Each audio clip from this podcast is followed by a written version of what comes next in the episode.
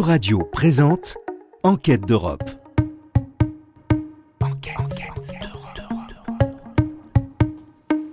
À toutes et à tous, bienvenue dans Enquête d'Europe, l'émission radio animée par les étudiants et étudiantes du Master 2 Sciences politiques de l'Europe à l'Université de Nantes. Je suis Émilie Maria et je suis accompagnée de Calvin Mario. Bonjour Calvin. Bonjour. Aujourd'hui, nous allons discuter ensemble des militantismes féministes et LGBTI en Pologne et la manière dont ils s'inscrivent dans un contexte de crise et de tension avec les institutions européennes.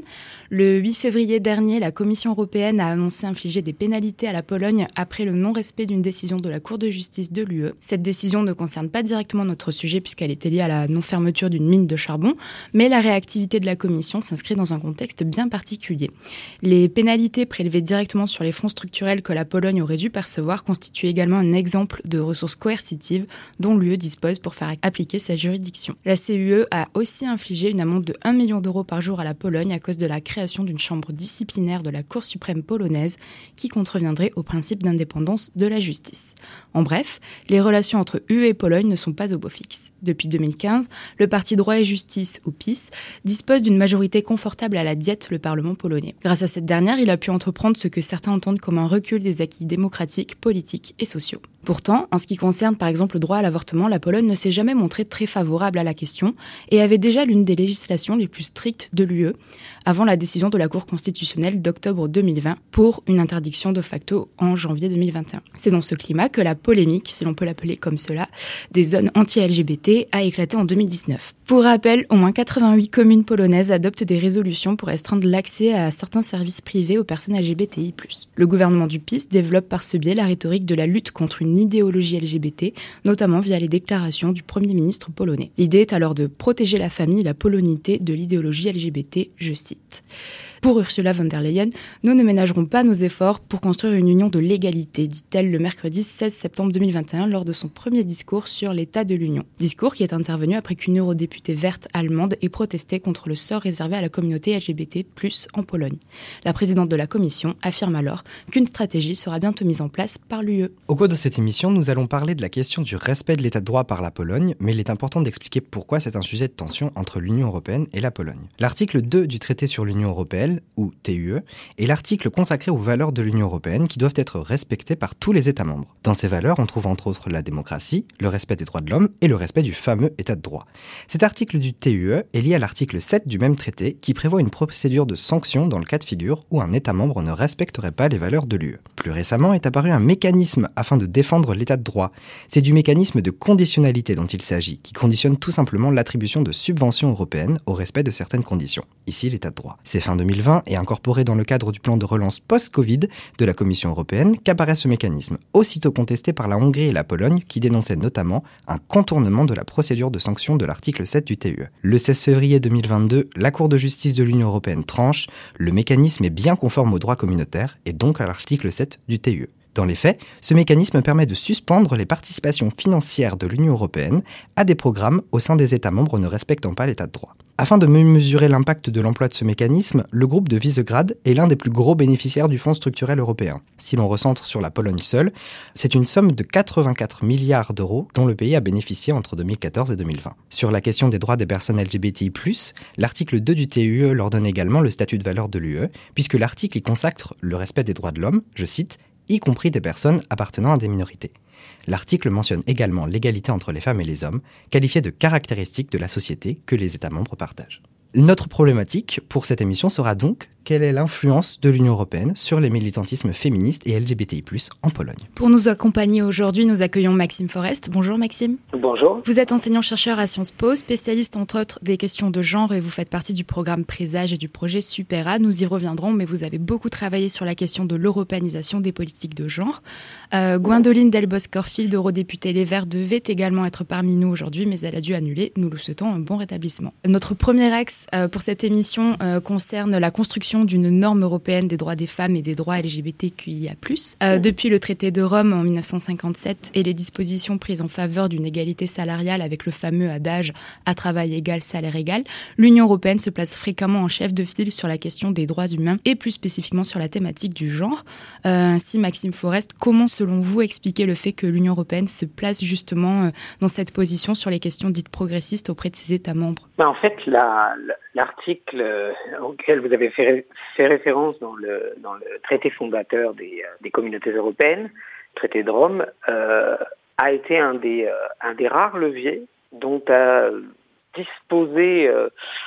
disposé les institutions communautaires pour déborder euh, le domaine de la concurrence libre et non faussée et de la constitution euh, ultérieure d'un marché unique, c'est-à-dire pour intervenir euh, dans le domaine des droits sociaux. Et euh, il y avait relativement peu d'éléments dans les, euh, les, traités fondateurs qui permettaient aux institutions européennes d'aborder les thématiques liées aux droits sociaux.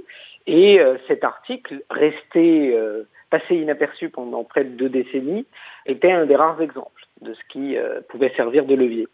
Donc lorsque euh, il a été activé à la fin, à partir du milieu des années 70, dans le cadre de, euh, de, de, de, recours devant les cours de justice européennes, ayant les plaignantes ayant épuisé les, les, recours nationaux, en particulier en Belgique, puisqu'il s'agissait d'employés de la compagnie aérienne belge Sabena à l'époque, euh, eh bien la, la, Commission européenne s'est saisie euh, du, euh, du, de la jurisprudence qui a été établie alors pour adopter les premières euh, directives à la fin des années 70, élargissant et rendant concret l'application de l'article du traité de Rome. Donc c'est en fait c'est un effet de spillover assez classique que vous devez bien connaître compte tenu de votre votre background en études européennes euh, où, euh, où les institutions communautaires créent un fait accompli, notamment à travers la jurisprudence, euh, et ce qui leur permet d'élargir progressivement le champ euh, du droit européen. Donc l'origine, elle est, elle est là, et euh, par la suite, une deuxième vague de, de directives sur les questions euh, des droits des femmes élargie par la suite aux questions de lutte contre les discriminations à raison notamment de l'identité de genre et de l'orientation sexuelle, euh, s'est produite cette fois au début des années 2000 et au milieu des années 2000, qui est venue renforcer cet acquis communautaire en matière de droits des femmes euh, et d'égalité euh, de genre. Il y a eu à nouveau un, un blanc assez long jusqu'à, on va dire, au, à la fin des années ou au milieu des années 2010 et à, ce que l'on revienne à nouveau au renforcement euh, de, euh, de ces droits en matière d'égalité de genre et euh, d'égalité femmes-hommes. Mais voilà, l'historique, c'est un petit peu celui-là. C'est la raison pour laquelle la, la Commission européenne, les institutions communautaires de manière plus large, ont eu un intérêt politique, au-delà des principes, à se saisir de ce sujet parce que les États membres eux-mêmes ne s'en étaient euh, saisis que de manière très incomplète et insatisfaisante et qu'il y avait là matière à renforcer le leadership européen. Est-ce que vous pensez euh, aujourd'hui que la législation européenne, elle présente des lacunes quant à la promotion et la protection des droits des femmes et des personnes LGBTI Alors, assurément, elle présente des lacunes, je vais y venir. Je voudrais d'abord souligner que euh, l'essentiel du droit des États membres en matière d'égalité femmes-hommes et euh, d'égalité de genre, plus largement de lutte contre les discriminations à raison de l'identité de genre et de l'orientation sexuelle, est d'origine communautaire. Donc c'est quand même important de le souligner. Euh, à l'exception relative de la Suède, le droit des États, euh, des États membres s'est vraiment appuyé d'abord sur ce processus d'européanisation, quitte à ce qu'ensuite un certain nombre d'États, je pense à, à l'Espagne notamment, euh, à voir l'Autriche, plus récemment à la France, ne se saisissent davantage de ces questions au niveau national euh, au point d'excéder, euh, de, dé de, déborder le droit communautaire et euh, de proposer des innovations législatives plus, audacieuses, plus étendues, plus fortes sur ces questions-là. Mais l'origine, elle est très largement communautaire. En matière du point de vue des lacunes qui peuvent exister aujourd'hui, elles sont liées à l'évolution de ce droit, à savoir en particulier que les les institutions communautaires, le droit communautaire ne s'est pas saisi des questions euh, relatives aux droits sexuels et reproductifs en matière d'avortement en particulier et de contraception, d'accès à la contraception, que ça reste une prérogative euh, des États membres, ce qui permet à un petit nombre d'États membres, aujourd'hui essentiellement la Pologne et Malte, euh, d'avoir sur ces questions une politique extrêmement, extrêmement restrictive et rétrograde, mais il n'existe pas ici euh, de droit européen qui permettrait d'appuyer à ce stade un droit européen de l'accès à l'avortement, par exemple. Hein. Le, droit européen ne peut intervenir que de manière indirecte, par exemple en assurant la, garantie, le respect euh, du principe d'un accès égal à la santé. C'est euh, le fondement d'un certain nombre de, euh, de jurisprudence la Cour de justice européenne quant à l'accès au non-accès à l'avortement en Pologne, dans la mesure où il y a des conséquences sur la santé, sur la vie même des, des, des, femmes qui ne peuvent pas accéder à, l'avortement dans, dans, dans, certaines conditions extrêmes. Euh, où leur propre santé est mise en, est mise en jeu. Donc vous avez eu des recours et vous avez eu des arrêts euh, de la Cour euh, de justice européenne sur, sur ces questions-là. Mais ça n'est qu'une intervention indirecte. Autre lacune, vous n'avez pas de législation communautaire en matière de reconnaissance du, du, mariage entre personnes de même sexe, par exemple, ou des unions entre personnes de même sexe. Vous avez des éléments à l'appui de cette reconnaissance, l'égalité devant la loi, l'égalité euh, devant euh, l'accès aux services sociaux, l'égalité devant l'accès à la retraite, etc., indépendamment de l'orientation sexuelle des personnes. Donc ça peut servir assurément d'appui à la reconnaissance de, euh, de, de, différentes formes de partenariat, y compris du mariage, mais ça n'est là aussi qu'indirect.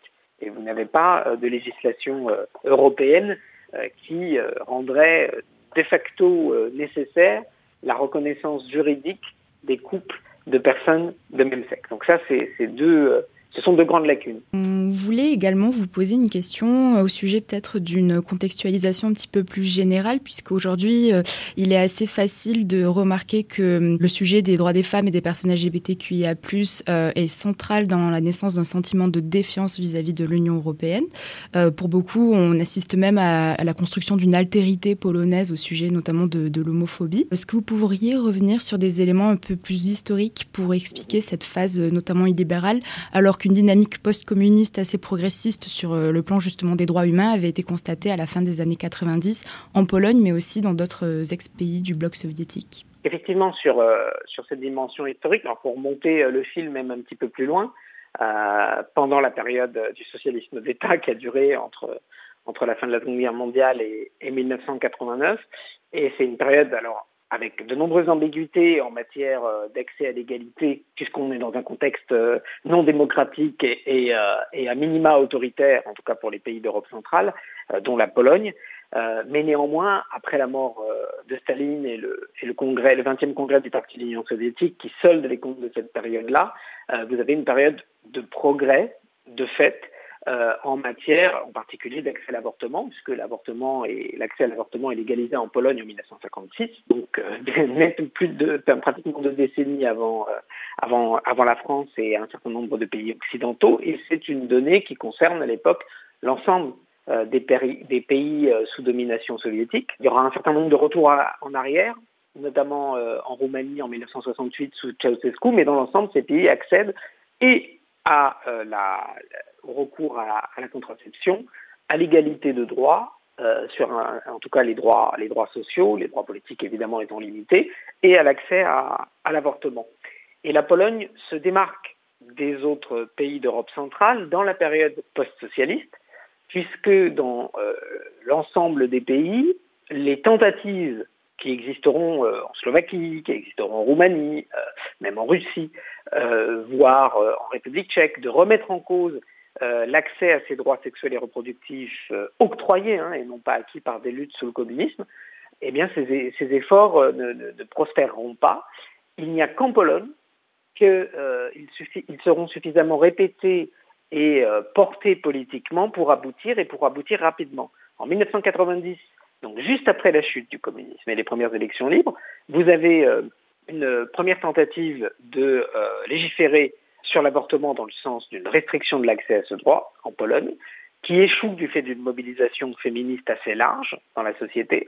Mais en 1993, sous un gouvernement euh, de, centre droit, euh, une seconde tentative intervient et celle-ci prospère et va donner ce qu'on appellera le statu quo, c'est-à-dire une longue période entre 1993 et le retour aux affaires de PIS en 2015 après un long passage dans l'opposition, euh, pendant lequel ce parti s'est radicalisé, euh, durant laquelle l'accès à l'avortement sera un des plus restrictifs d'Europe, mais où euh, cette question ne, se, ne sera plus remise euh, à l'agenda législatif, hein, pratiquement. Où chaque remise à l'agenda législatif échouera. Donc c'est finalement à partir de 2015 et 2016 que vous avez une nouvelle vague de restrictions qui va intervenir sur cette question et qui met fin non seulement à cette période de statu quo, mais effectivement, comme vous l'avez dit, à une période durant laquelle, par ailleurs, on a connu une forte européanisation des politiques euh, de lutte contre les discriminations et l'égalité dans toute l'Europe centrale dans le contexte de l'adhésion à l'Union européenne et de la post-adhésion, et que cette euh, période a également, dans une certaine mesure, quand même concerné la Pologne, sans quoi elle n'aurait pas pu entrer dans l'Union européenne, tout simplement en 2004.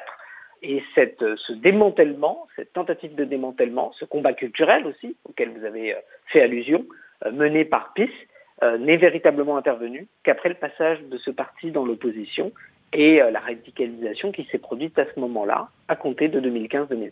Maintenant, on va revenir euh, un petit peu sur euh, la question des leviers institutionnels de l'Union européenne pour faire face notamment aux, atteintes à l'état de droit. Donc, je l'ai mentionné plus tôt, on a parlé de l'article 7 du TUE qui prévoit différentes sanctions pouvant aller jusqu'à même parfois retirer le droit de vote d'un des États membres au sein des institutions de l'Union. Donc cette procédure, elle a été utilisée à l'encontre de la Pologne le 20 décembre 2017 par rapport notamment à la réforme constitutionnelle polonaise qui réduisait l'indépendance du pouvoir judiciaire. Il y a également donc un mécanisme, le mécanisme de conditionnalité qui, lui, pour le coup, n'est pas vraiment une sanction juridictionnelle, c'est une euh, conditionnalité d'attribution des, des fonds euh, européens. De manière générale, on peut voir que le mécanisme, en fait, euh, ce mécanisme de conditionnalité, il prouve que les différentes institutions européennes, elles sont engagées dans la lutte pour le respect de l'état de droit, que ce soit au niveau donc de la Commission européenne, du Parlement européen ou du Conseil. Maxime Forest, est-ce que vous pensez que la réponse de l'Union européenne, notamment via des sanctions économiques avec ce mécanisme de conditionnalité face aux atteintes aux droits humains, euh, est appropriée Alors, appropriée, oui, c'est le minimum qu'on puisse faire en fait. Hein. Euh, donc, euh, la, question des dispositions sur le respect de l'état de droit elle est essentielle pour assurer le maintien d'un cadre juridictionnel et de valeurs fondamentales communes au sein de l'Union européenne. Donc c'est une, une, une, forme de garantie suprême en matière de, de respect de l'indépendance de la justice, euh, de respect de la diversité, de la pluralité des médias, toutes choses qui ont été très fortement remises en cause ces dernières années par le gouvernement euh, de coalition mené par PiS en Pologne, euh, mais également par Viktor Orban et le, et, le, gouvernement largement dominé par la Fidesz en, en, en Hongrie. donc c'est une nécessité, mais ce sont des dispositions que l'on n'avait pas songé devoir utiliser, très honnêtement, pendant toute la période d'européanisation euh, des sociétés euh, politiques en Europe et en particulier celles issues euh, de l'expérience du socialisme d'État hein, après 1990 et à compter du début de leur procédure d'adhésion à la fin des années 90. Donc c'est des choses qui sont difficiles à mettre en œuvre, à mobiliser, qui recueillent, qui nécessitent pour la plupart l'assentiment la, de l'ensemble des États membres, à l'exception de celui visé. Mais le problème c'est que si vous en avez deux qui sont visés, vous avez déjà un problème. Euh, et c'est cette solidarité entre la, Hongrie et la Pologne qui pose ici problème, d'autant qu'un certain nombre de pays sont susceptibles euh, de s'y adjoindre, la Slovénie avec son gouvernement actuel, euh, la Croatie avec son ancien gouvernement, etc. donc c'est un peu difficile à mobiliser, très honnêtement. C'est une nécessité, mais c'est un, une garantie minimum. Plus intéressant, c'est euh, le mécanisme de conditionnalité d'octroi des fonds, parce que là, vous avez quand même une appréciation politique et juridique un peu plus ample possible. Euh, qu'a validé euh, la Cour de justice européenne en rejetant les recours de la Pologne et de la Hongrie auxquels vous avez fait aussi référence. Donc ça montre que là, il y a une marge qui est donnée à l'ensemble de la communauté des États membres pour subordonner l'octroi de fonds importants, on pense en particulier aux, fonds euh, post-Covid, hein, qui pour la Pologne, je crois, correspondent à peu près à 35 milliards d'euros, c'est-à-dire à à peu près 40% de ce qu'ils ont reçu au cours euh, des euh, huit dernières années. Vous voyez l'importance de, ces fonds potentiellement, a fortiori dans les conditions actuelles, avec aussi la, crise de l'accueil des, Ukrainiens et des Ukrainiennes à, à gérer. Donc ça, c'est plus intéressant parce que c'est mobilisable sur la base d'interprétations du droit européen euh, qui peuvent être plus extensives et euh, que ça s'est porté très fortement par les autres États membres et en particulier par les plus sourcilleux sur cette conditionnalité, à la fois pour des raisons financières et d'orthodoxie budgétaire. Je pense à la Finlande, je pense à l'Autriche, je pense aux Pays-Bas en particulier, mais également du fait de leur sensibilité sur l'état de droit particulièrement forte. Est-ce que c'est en soi suffisant pour rentrer dans le, le, le, vif du sujet, qui est par exemple la défense des droits des personnes, des communautés LGBT, je ne crois pas. Je ne crois pas parce que c'est, euh, euh, ça ne fait pas directement référence à cet aspect-là, qui ne relève pas du respect euh, stricto sensu ou uniquement de l'état de droit, mais qui relève du respect des valeurs européennes, des directives en matière de non-discrimination. Et là, on est, renvoyé finalement à des mécanismes de sanctions et de contrôle beaucoup plus souples, beaucoup plus faibles, euh, du fait de l'état du droit, du droit communautaire euh, en la matière. Donc on a d'un côté un outil suprême très difficile à mobiliser sur le respect de l'état de droit, suspension du vote en Conseil européen, etc. On a un mécanisme plus souple qui est la conditionnalité, qui est nouveau, qui n'a pas été totalement mis en œuvre encore, qui n'en est qu'à ses débuts, et qui ouvre la possibilité d'une interprétation plus extensive euh, des valeurs et des principes juridiques à respecter, mais il nous manque un étage qui est celui d'une conditionnalité plus forte euh, liée au respect de l'ensemble des directives euh, faisant euh, valoir et assurant la réalité des principes européens établis dans les, traités en matière d'égalité de genre. Pour revenir un petit peu plus au cœur de notre sujet sur les militantismes, euh, d'après vous, deux questions. Euh, déjà, est-ce que l'Union européenne accompagne les mouvements contestataires en Pologne? Et deuxième question, est-ce que étouffer les militantismes, ce n'est pas aussi un petit peu une manière de retrouver un souffle conservateur venu de Russie? Je vous pique l'expression, mais qu'est-ce que vous en pensez? Alors, sur, sur, le premier aspect, il y a une européanisation, parallèlement à l'européanisation du droit, qui impacte les sociétés politiques, euh, les polities hein, en anglais, euh, c'est-à-dire à la fois les systèmes juridiques, mais aussi les systèmes de partis, euh, les systèmes de représentation d'intérêts au sein de l'ensemble des États membres, et notamment de ceux qui, sont, qui ont traversé un mécanisme de conditionnalité assez fort pour accéder à leur statut de membre de l'Union européenne, que sont les pays de l'élargissement à l'Est, parallèlement à cette euh, européanisation par le droit et les politiques publiques, vous avez une européanisation de la représentation d'intérêt, je le disais, et du militantisme, hein, des, moyens et des, des méthodes d'action des euh, mouvements sociaux et euh, des associations. Donc c'est le cas notamment des mouvements féministes et des mouvements LGBTQ. Cette européanisation, elle est liée à l'européanisation par le droit, c'est que tout simplement le droit communautaire est une des principales ressources mobilisées par ces militantismes pour euh, faire valoir leur cause au niveau national. Hein, ils ont le recours du droit communautaire avec eux, pour eux, qui les sert.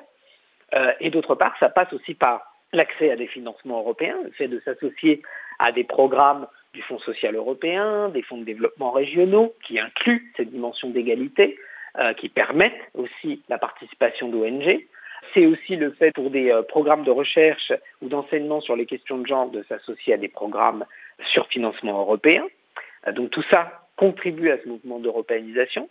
Et puis vous avez aussi le soutien direct qu'apporte la Commission européenne euh, au fonctionnement technique, financier de euh, plateformes associatives comme le lobby européen des femmes, qui existe depuis le début des années 90, qui émane en particulier d'une volonté de la Commission européenne de disposer d'une telle plateforme comme interlocuteur sur les droits des femmes et les droits autour des questions de genre en Europe, euh, mais aussi le fonctionnement de euh, la plateforme européenne de ILGA, qui est la grande alliance internationale pour la promotion des droits LGBTQ, qui elle aussi bénéficie de ce soutien de la Commission européenne. Donc ça fait partie du système de représentation des intérêts au niveau communautaire que d'avoir des, des, interlocuteurs euh, qui représentent un maximum d'États membres et d'associations membres, plus de 4000 au niveau du lobby européen des femmes, pour s'assurer de leur participation dans la construction du droit communautaire sur ces questions. Donc cette européanisation, elle est assez, elle est assez forte, elle est plurielle et elle concerne totalement les pays d'Europe centrale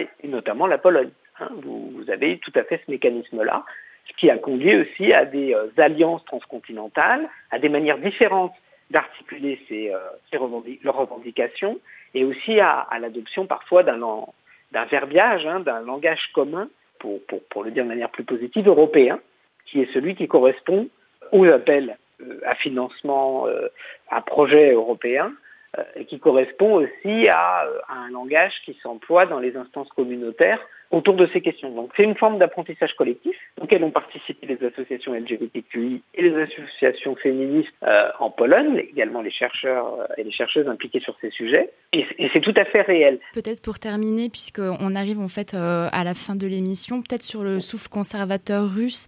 je sais que le sujet ukrainien vous, tenez à cœur, notamment sur ses implications en termes de genre. Est-ce que vous pourriez conclure cette émission peut-être à ce propos Et en effet, les, on, est dans un moment de vérité avec la guerre en Ukraine, qui a été précédée par euh, de nombreux aspects d'ailleurs autour du genre, hein, euh, qui, ont opposé les évolutions respectives de la Russie et de l'Ukraine sous l'effet pour l'Ukraine de l'européanisation que j'évoquais à l'instant. et pourquoi on est à un moment décisif? Tout simplement parce que le narratif sur la verticalité du pouvoir, le rétablissement des valeurs patriarcales, la lutte contre la diversité sexuelle fait partie de l'ADN du discours de Vladimir Poutine et du Kremlin et du discours qui justifie aujourd'hui la guerre. Or, le problème pour l'Europe, c'est que ce discours, il est présent également de notre côté, chez un certain nombre d'acteurs, chez le gouvernement polonais, chez Viktor Orban, chez euh, l'extrême droite, euh, de, euh, les candidats d'extrême droite à la présidentielle française. vous avez là une convergence d'idées qui s'est établie depuis plus d'une dizaine d'années, à l'initiative et sous l'influence en particulier de la Russie de Poutine, qui aujourd'hui oblige les sociétés européennes, les sociétés de l'Union européenne, à réagir et à concevoir ce discours patriarcal et anti-LGBT pour ce qu'il est. C'est un discours promu par le Kremlin et c'est un discours qui n'a pas sa place dans l'Union européenne et il est il n'est pas possible de lutter contre l'agression euh, de l'Ukraine par la Russie et ce qu'elle nous promet en termes d'équilibre géopolitique pour l'avenir, sans remettre en cause de manière radicale les accointances d'un certain nombre de partis et leaders politiques avec cet agenda-là. L'émission touche à sa fin. Merci à vous, Maxime Forest, d'avoir été présent et de nous avoir éclairé sur ce sujet. Nous souhaitons encore une fois un bon rétablissement à Gwendoline Delbous-Corfield. Merci également aux techniciens de Radio Nantes qui nous ont accompagnés durant cette émission. Enfin, merci à vous pour votre écoute et à bientôt. C'était Enquête d'Europe. Une émission animée par les étudiants en Master de Sciences politiques de l'Europe de l'Université de Nantes. Enquête d'Europe à retrouver dès maintenant en podcast sur euradio.fr.